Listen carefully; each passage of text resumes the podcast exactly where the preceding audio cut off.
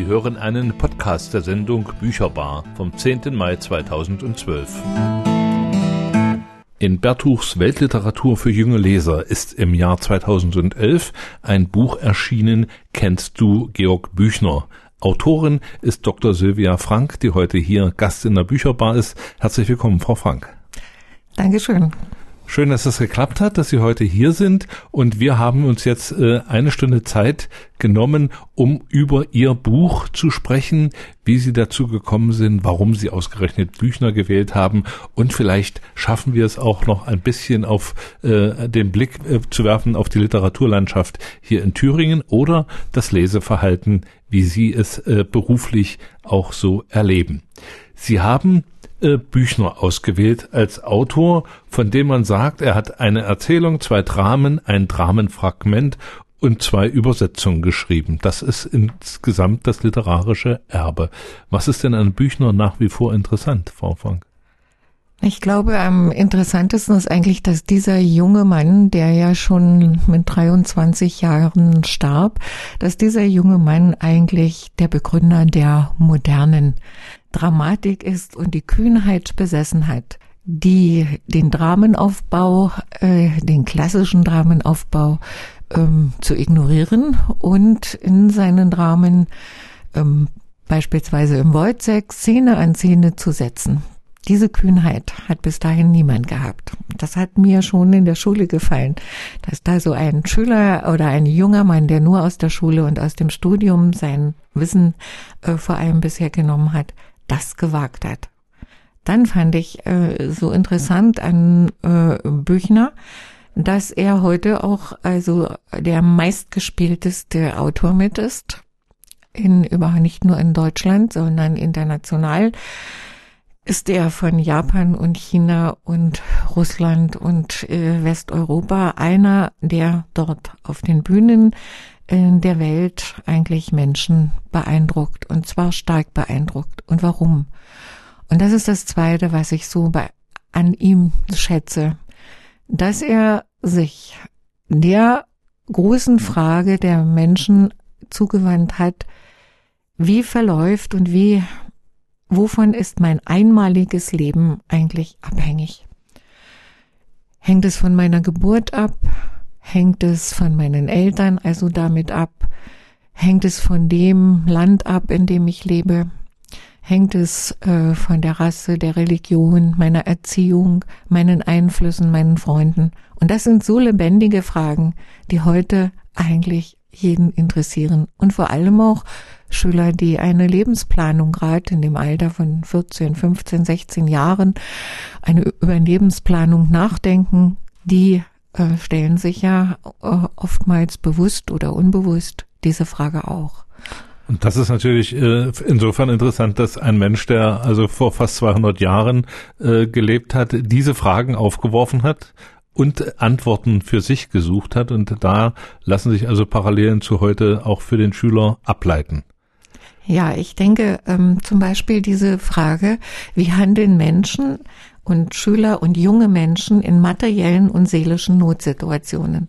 Das ist eine Frage, die er äh, aufwirft und das aufwirft und zwar äh, so äh, dramatisch so geschickt und dramatisch so beeindruckend, dass wir ja äh, viele Adaptionen ähm, des Werkes Wojciech heute finden. Ich denke nur an die Inszenierung im Leipziger Schauspielhaus, also im neuen Schauspiel, äh, wo die Revolte in Leipzig, Revolte Leipzig und der Wojciech miteinander in Beziehung treten und konnte Schüler beobachten, die dieses Stück gesehen haben, die sehr beeindruckt äh, davon waren und vielleicht im Sinne Christa Wolfs, die mal gesagt hat, Büchner heute lesen heißt die eigene Lage schärfer sehen, das wirklich verstanden haben in dem Moment, von ihrer Lage doch durch den Wojciech auch etwas genauer äh, beobachtet haben. Lassen Sie uns mal zu Büchner zurückkommen. Äh, hatte er literarische äh, Vorbilder, literarische Vorerziehung oder woher kam sein Talent? Ja, das fragt man ja immer, wenn ein, ein gerade so ein junger Mensch, von dem man sagt, ein Shakespeare wäre aus ihm geworden. Wenn so ein junger Mensch solche bedeutenden Leistungen vollbringt, er hatte sicher Talent.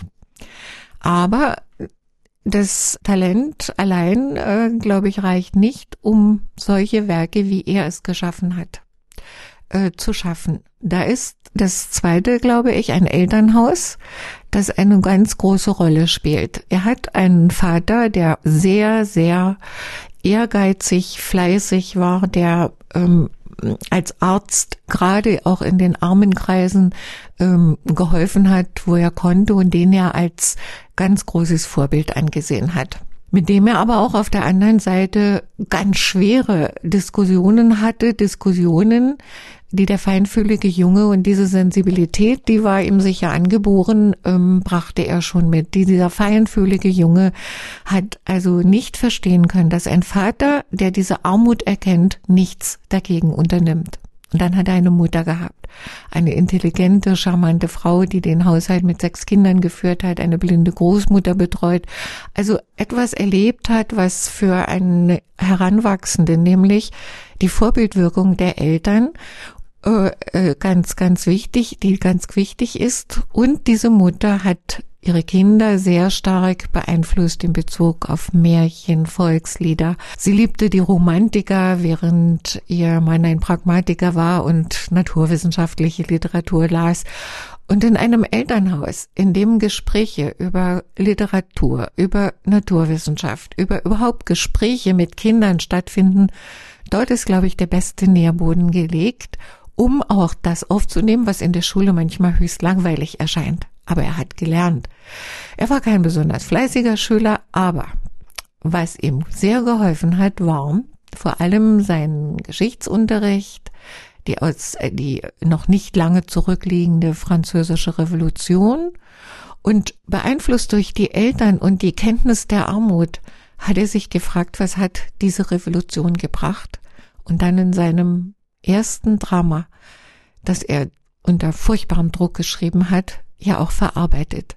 Also Witz, Humor, aber auch das unsagbare Elend, das auch mit der Revolution und dem Sieg der Jakobiner nicht äh, aus der Welt geschafft worden ist, sondern geblieben ist und wie wir wissen, in seinem Jahrhundert extrem geblieben ist.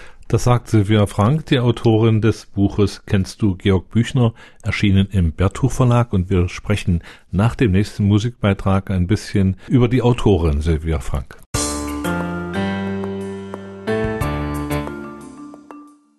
Bücherbar, das Autorenmagazin. Auf Radio Funkwerk zu hören auf 96,2 MHz. Eine Büchner-Kennerin sitzt heute hier im Studio, Frau Silvia Frank. Frau Frank, wann haben Sie sich entschlossen, ein Buch bei Bertuch herauszugeben? Kennen Sie Georg oder kennst du Georg Büchner? Die Anregung habe ich eigentlich durch meinen ehemaligen Professor, der auch mich in meiner Dissertation betreut hat, der der Herausgeber ist. Herrn Breckle bekommen, der äh, mich informierte, dass der Bertuch Verlag jetzt eine Reihe, eine für junge Leser herausgibt. Und da ich ja beruflich mit jungen Lesern sehr viel zu tun hatte, denn ich habe Deutsch und Geschichte studiert in Leipzig und war ich eigentlich Feuer und Flamme und habe natürlich den Autor, der mich schon in meiner Oberschulzeit und auch im Studium doch sehr stark beeindruckt hat, äh, wählen können. Ich hatte eine groß, größere Auswahl, aber da fiel sofort der Büchner mir ins Auge. Und als er mir dann sagte, es ist vielleicht zu schwierig für Schüler ab 14 Jahre, wir haben also, oder nur für einen Leistungskurs, habe ich gedacht, nein. Für eine Elite- oder Leistungskurs willst du nicht schreiben, dann wirst du versuchen, nicht alles wird immer verständlich, fürs auch gar nicht schlimm. Du wirst für alle Schüler schreiben. Und ich finde, oder habe mich bemüht. Ich kann nur sagen, ich habe mich bemüht. Ob es immer ist, das vielleicht auch gar nicht gelungen. Und ich finde, ein Buch muss nicht einmalig gelesen werden. Man kann es auch wieder mal weglegen, finde ich überhaupt nicht schlimm. Und wenn man älter ist und noch mehr Kunst- und Lebenserfahrung hat, dann packt man es vielleicht nochmal und schaut sich's an. Und was mir noch wichtiger ist, man geht vielleicht in die Schotte oder geht in ein anderes Theater, wenn der Büchner gespielt wird und dann sieht man ihn sich an. Und das fand, dachte ich, auch vielleicht kannst du ein bisschen dazu anregen. Frau Frank, war zu diesem Zeitpunkt nicht schon genügend über Büchner geschrieben worden? Das ist ja auch ein Wagnis, sich in dieses Metier dann hineinzugeben. Ja, in der Tat. Also ich habe, ich denke, um zwei Jahre äh, in Büchner mich immer mehr vertieft und gebe zu, dass ich dadurch auch viel Zeit verloren habe. Einfach weil es mir immer, also weil ich auch so vieles nicht wusste. Und das kann auch ein Lehrer nicht wissen, ganz einfach. Ist einfach nicht möglich vom Studium. Es gibt unglaublich viel. Und deshalb habe ich mich aber eben so besonders gefreut. Für Jugendliche gibt es gar nicht so viel. Da gibt es zwar auch Unterrichtsentwürfe, wie man eine Unterrichtsstunde gestaltet, mehrere Entwürfe. Aber ich denke, unsere Jugendlichen haben lesen gelernt, können lesen, und sollten eigentlich selber lesen. Und warum muss sich ein Deutschlehrer hinstellen und ihnen das, was er vorher gelesen hat, auch im Unterricht erzählen, anstatt das Buch herauszugeben und zu sagen, was machen wir mit Büchner, was ist für dich Büchner, wenn du das gelesen hast. Und das kann man ruhig im Unterricht. Und vielleicht erleichtert das auch das Leben der Deutschlehrer die dann in dieser Zeit was anderes machen können, wenn ihre Schüler auch in der Schule lesen. Ich entnehme jetzt äh, Ihren Äußerungen, dass Sie also doch eine ganz schön lange Zeit aufgewendet haben, um diesen Stoff zu verarbeiten. Wie viel etwa? Oh ja, ich denke, zwei Jahre habe ich also in dem Büchner rumgekramt und ich, es gibt viel bedeutendere Büchnerforscher, auch gerade in Weimar. Und das Gute in Weimar ist auch, dass das Archivmaterial der Schulzeit äh, dort in der Anna Amalia auch äh, zu finden ist. Und dann, also äh, gibt es Büchner Forscher, also da bin ich nur ein ganz, ganz kleines Licht eigentlich. Mir war es wichtig, das vielleicht herauszufiltern, was meinem Anliegen gerade für Schüler, junge Leser, aber auch für Leser, die gerne ähm, etwas über einen Dichter, den Sie nur gehört haben bisher, über den Sie nur etwas gehört haben, vage gehört haben, vielleicht etwas mehr zu erfahren. Haben Sie selbst äh, das Manuskript jemanden gegeben, vielleicht Ihrem Mann oder einen Bekannten, der Kritik gelesen hat, oder war das gleich Verlagssache? Nein, mein Mann hat mir sehr mit Rat und Tat und in Bezug auf den Büchner auch zur Seite zu standen, da er auch aus dem gleichen Bereich kommt, aus dem ich komme und hat also vor allem auch meine Oberflächlichkeiten manchmal äh, sehr kritisch gesehen und damit hatte ich auch eigentlich, ja, wenn ich so will, hatte ich meinen Mann schon als Lektor, aber vor allem auch als Techniker.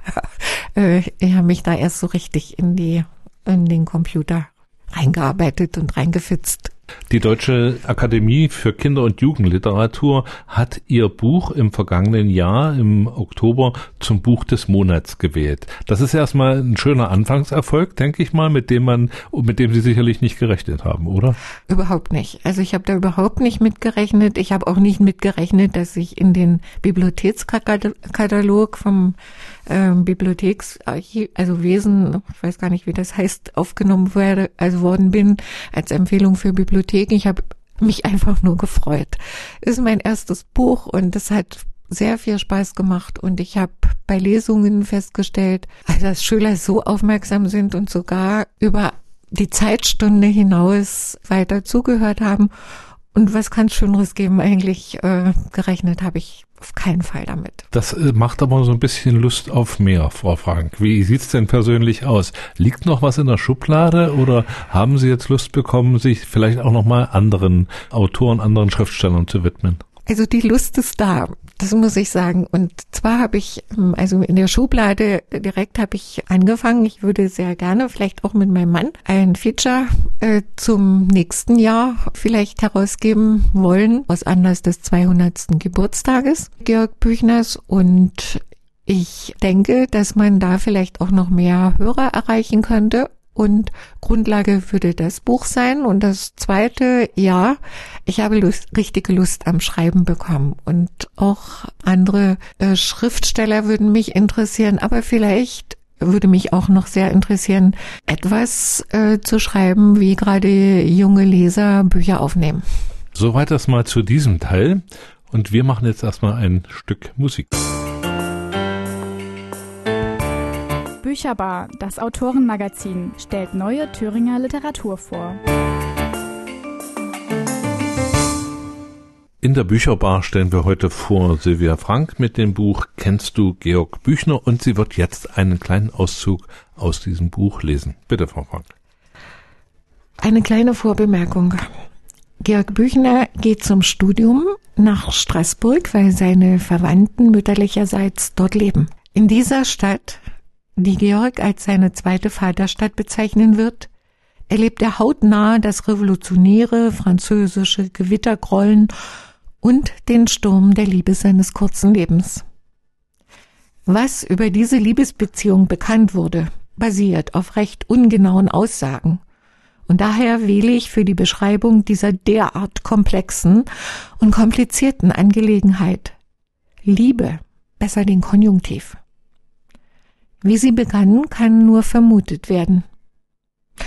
Es könnte sein, dass diese Liebe, wie es im Sprichwort heißt, Liebe geht durch den Magen, bei der vorzüglichen Kost des Fräulein Jegle begann. Es könnte sein, dass bereits der erste Blickkontakt beim Betreten des Pfarrhauses die Liebe auf den ersten Blick entflammen ließ.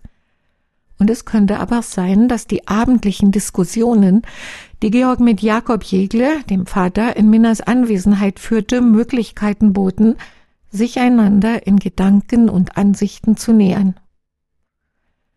Als Georg eines Tages erkrankte und das Bett nicht verlassen konnte, wurde er von Minna fürsorglich und aufmerksam betreut. Und das ist vermutlich der Beginn ihrer Beziehung in Georgs kleinem Zimmer mit der grünen Tapete. Ihre Liebe hielten sie streng geheim.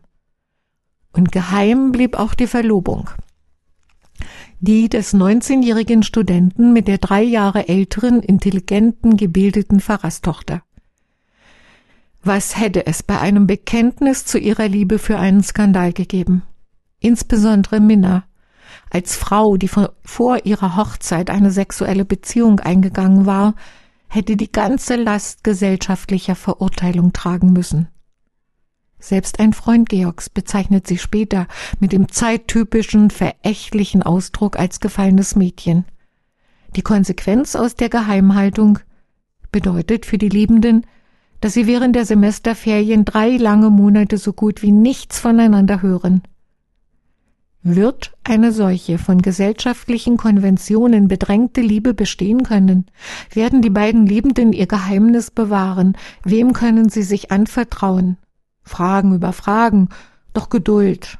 Antworten kann ich erst später, denn die Gewitterwolken sind am französischen Himmel bereits aufgezogen. Gemeinsam beobachtet von Franzosen und Deutschen, die in dieser Grenzstadt Straßburg leben. In diese Stadt drängen Flüchtlinge aus Deutschland, jene, die den Kampf für Meinungs-, Presse- und Versammlungsfreiheit in ihren kleinen Staaten aufgenommen hatten und nun verfolgt werden. In diese Stadt kommen die von den Kerkern ihrer Fürsten Geflüchteten, die sich an den Erhebungen der in tiefster Not und Armut Verzweifelten beteiligt hatten oder mit ihnen sympathisierten. Und in diese Stadt flüchten die polnischen Revolutionäre, nach der Niederschlagung ihres Aufstands gegen die Fremdherrschaft der Russen flüchten die Teilnehmer der Unruhen in Norditalien. In diese Stadt dringen vom Aufstand der Seidenweber aus Lyon die Nachrichten. Diese Seidenweber, die das Elend nicht mehr ertragen konnten. Und in dieser Stadt erlebt der Student Georg Büchner die Rebellion der Landbevölkerung aus der näheren Umgebung Straßburgs und der Stadtarmen mit. Verzweifelt wehren sie sich gegen die erhöhten Einfuhrzölle und die Verteuerung der Lebensmittel. Diese Erlebnisse in Straßburg beeindrucken entscheidend sein dramatisches Werk und sein Nachdenken über die gesellschaftlichen Verhältnisse. Er antwortet unmittelbar danach seinen Eltern auf einen Brief zum Frankfurter Aufstand. Man wirft den jungen Leuten den Gebrauch der Gewalt vor. Sind wir denn nicht in einem ewigen Gewaltzustand?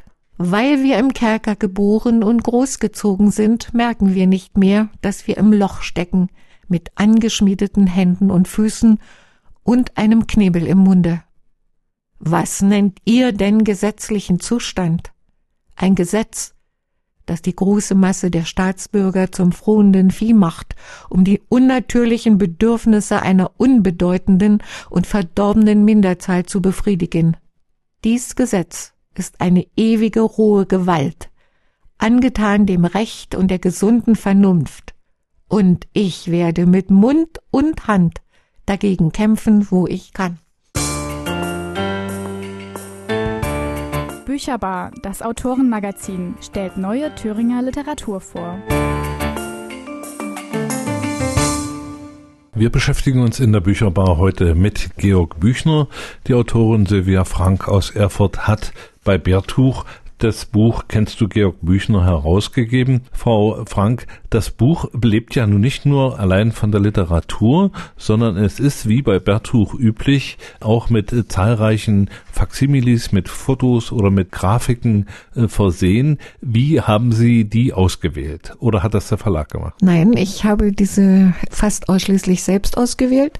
Ich habe eine große Hilfe gehabt in einem Katalog, der 1987 in Weimar und in Darmstadt zeitgleich fast erschienen ist. Es gab dort die unwahrscheinlich interessante Ausstellung zu Georg Büchner in Weimar. Dichter, Wissenschaftler, Revolutionär oder jetzt habe ich das falsch gesagt, Revolutionär, Dichter, Wissenschaftler. Die Reihenfolge ist also wichtig. Die Reihenfolge ist sogar sehr wichtig, denn betrachten wir einmal so seine Lebens, seine kurze Lebenszeit, dann ist, glaube ich, äh, diese Reihenfolge auch gerechtfertigt.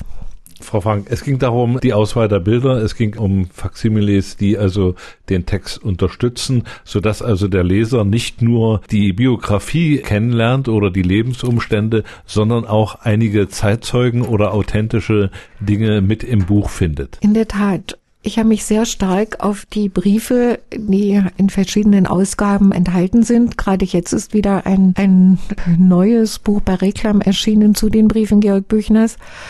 Und ich denke, aus diesen Briefen wird seine äh, Entwicklung äh, zum Dichter, zum Revolutionär, zu einem Menschen, der durch Handeln überzeugt, weniger durch Reden und aber auch eben durch sein Werk selbst überzeugt, ganz besonders deutlich. Deutlich wird aber auch, dass das kein gerader Weg ist, sondern dass das ein Weg ist, der mit sehr vielen Schwierigkeiten, mit Krankheit, mit Notlagen und mit einem unwahrscheinlich hohen Verantwortungsgefühl den Menschen gegenüber, die er liebte. Und das ist seine Verlobte, und das ist auch der Mensch, dem er sich anvertraut. Und in einer tiefen, einer Phase tiefer Depression finden wir einen Brief oder diesen Ausschnitt möchte ich noch einmal lesen. Meine geistigen Kräfte sind gänzlich zerrüttet. Arbeiten ist mir unmöglich. Ein dumpfes Brüten hat sich meiner bemeistert, in dem mir kaum ein Gedanke noch hell wird. Alles verzehrt sich in mir selbst. Hätte ich einen Weg für mein Inneres, aber ich habe keinen Schrei für den Schmerz, kein Jauchzen für die Freude, keine Harmonie für die Seligkeit. Dies Stummsein ist meine Verdammnis. Schon seit einigen Tagen nehme ich jeden Augenblick die Feder in die Hand, aber es war mir unmöglich, nur ein Wort zu schreiben. Ich studierte die Geschichte der Revolution. Ich fühlte mich wie zernichtet unter dem grässlichen Fatalismus der Geschichte. Ich finde in der Menschennatur eine entsetzliche Gleichheit, in den menschlichen Verhältnissen eine unabwendbare Gewalt, allen und keinem verliehen. Der Einzelne nur Schaum auf der Welle, die Größe ein bloßer Zufall, die Herrschaft des Genies ein Puppenspiel, ein lächerliches Ringen gegen ein ehernes Gesetz. Es zu erkennen, das Höchste, es zu beherrschen, unmöglich. Es fällt mir nicht mehr ein, vor den Paradegäulen und Eckenstehern der Geschichte mich zu bücken. Ich gewöhnte mein Auge an Blut. Aber ich bin kein Guillotinemesser. Das muss ist eins von den Verdammungsworten, womit der Mensch getauft worden. Was ist das, was in uns lügt, mordet, stiehlt? Ich mag dem Gedanken nicht weiter nachgehen. Ich bin ein Automat die Seele ist mir genommen.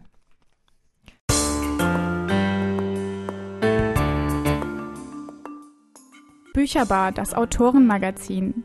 Auf Radio Funkwerk zu hören auf 96,2 MHz.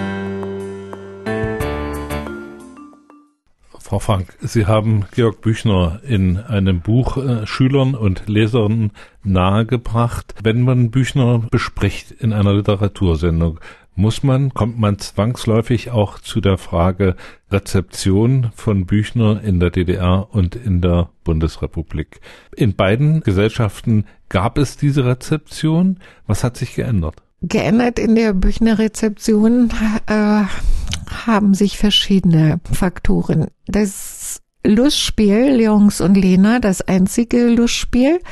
Leons und Lena war zu DDR-Zeiten äh, inszeniert, ich glaube in der Volksbühne, wenn ich mich jetzt recht erinnere. Ein Erfolg, ein unglaublicher Erfolg, weil dieses Stück so inszeniert war mit den Originaltexten Büchners, dass man die greise Gesellschaft, die leider nicht mehr die Interessen und Bedürfnisse der Menschen so bedachte, dort auf der Bühne karikierte.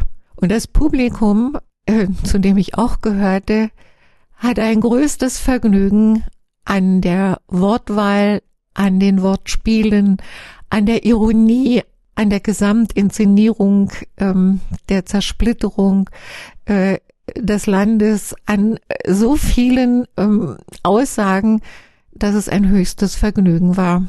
Die Inszenierung, die ich im BE gesehen habe, hat, äh, um beim gleichen Stück zu bleiben, wo Herbert Grönemeyer von Willemsen, dem Regisseur, gebeten worden war, noch Texte zusätzlich, moderne Texte dazu zu dichten, war auch eine außerordentlich vergnügliche, interessante, nachdenkenswerte Inszenierung. Aber ich glaube, dass das Nachdenken über das, was mit Ironie und Satire in einem Lustspiel eigentlich gemacht werden äh, muss, nicht mehr so groß war, wie ich es damals zu DDR-Zeiten erlebt habe. Und auch das Publikum war, was die Rezeption betraf, ein ganz anderes. Es waren die Freuden an den, ich sage mal, mehr für Auge und Ohr außerordentlich gelungenen Inszenierung als das Nachdenken über das, was uns vorgesetzt wurde, größer. Büchner steht aber nach wie vor in Literaturunterrichten in einzelnen Bundesländern oder ich denke mal in allen Nein. auf der Tagesordnung. Das ist so.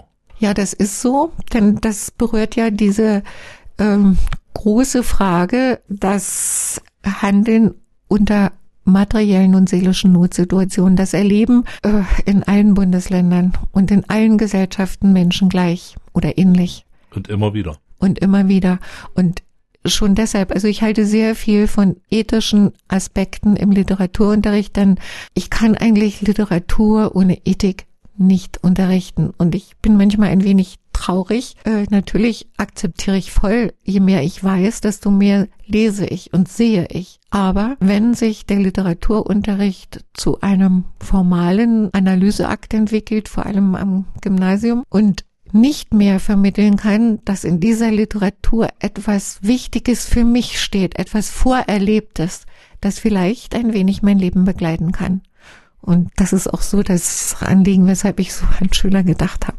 Sie müssen natürlich dabei auch an Ihre Kolleginnen und Kollegen gedacht haben, an Lehrerinnen und Lehrer. Wie ist denn in den Kreisen das Buch aufgenommen? Haben Sie da Kontakte? Haben Sie da Reaktionen? Ja, also die mich eingeladen haben, die haben das sehr, also äh, positiv aufgenommen. Das sind auch Lehrer, glaube ich, die sehr in Literatur und Kunst und Theater interessiert sind und Film interessiert sind. Da habe ich eine äh, ganz große Resonanz. Manchmal macht es mich aufgrund der, der Zeitproblematik des Deutschlehrers ein wenig traurig, dass kaum mehr als der Lehrplan gelesen werden kann oder gelesen wird. Und also, dass das eigene Literatur erleben und das ist eigentlich das, was einen Lehrer ausmacht, dass man mit diesem Literaturerleben auch in die Klasse geht, dass das einfach zu kurz kommt. Und da glaube ich, ist die Resonanz ja eher bis jetzt, habe ich den Eindruck, sehr bescheiden, obwohl ich auch Rückmeldungen äh, schon bekommen habe. Ich habe äh, versucht, Kontakt mit dem Tim aufzunehmen. Ich habe das Buch auch gedacht, da ja so viel über Kompetenzen äh, gesprochen wird und ich, ich könnte mit dem Buch endlich einmal feststellen, wo stehen meine Schüler?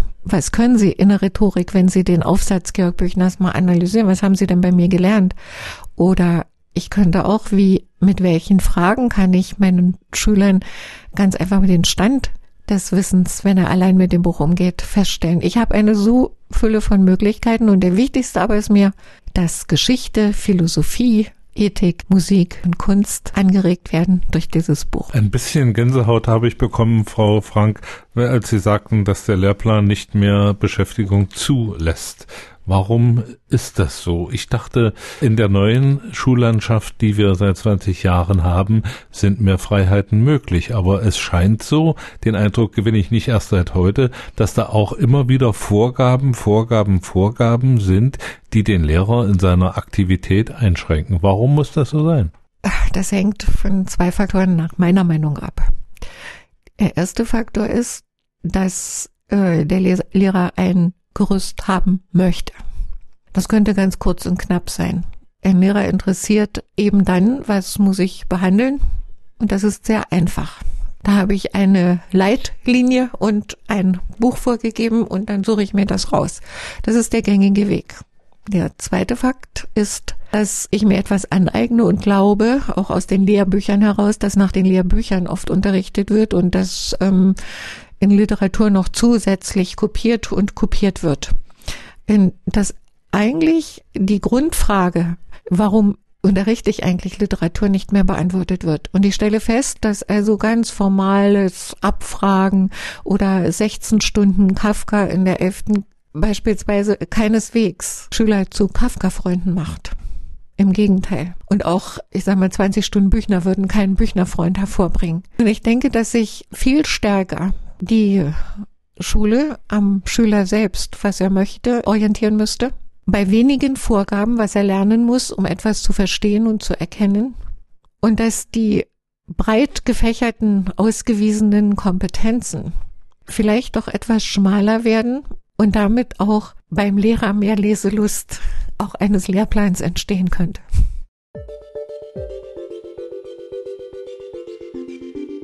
Bücherbar, das Autorenmagazin.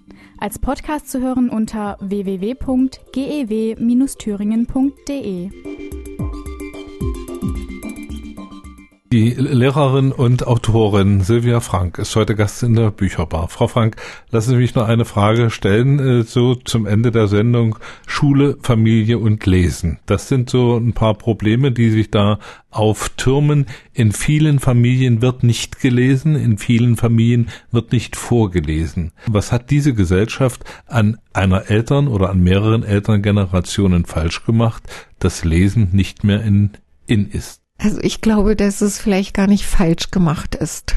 Diese Generation heute, die Kinder haben und erfreulich Kinder haben, sind ganz einfach in einem System, das von ihnen eine so hohe Herausforderung bedeutet an ihre eigene Person, dass das, was nicht unbedingt im Augenblick wichtig ist, einfach ein wenig vernachlässigt wird. Es gibt viele Eltern, die noch lesen, also das muss man also auch sagen und deshalb also verstehe ich auch die Diskussion um Betreuungsgeld gar nicht so sehr.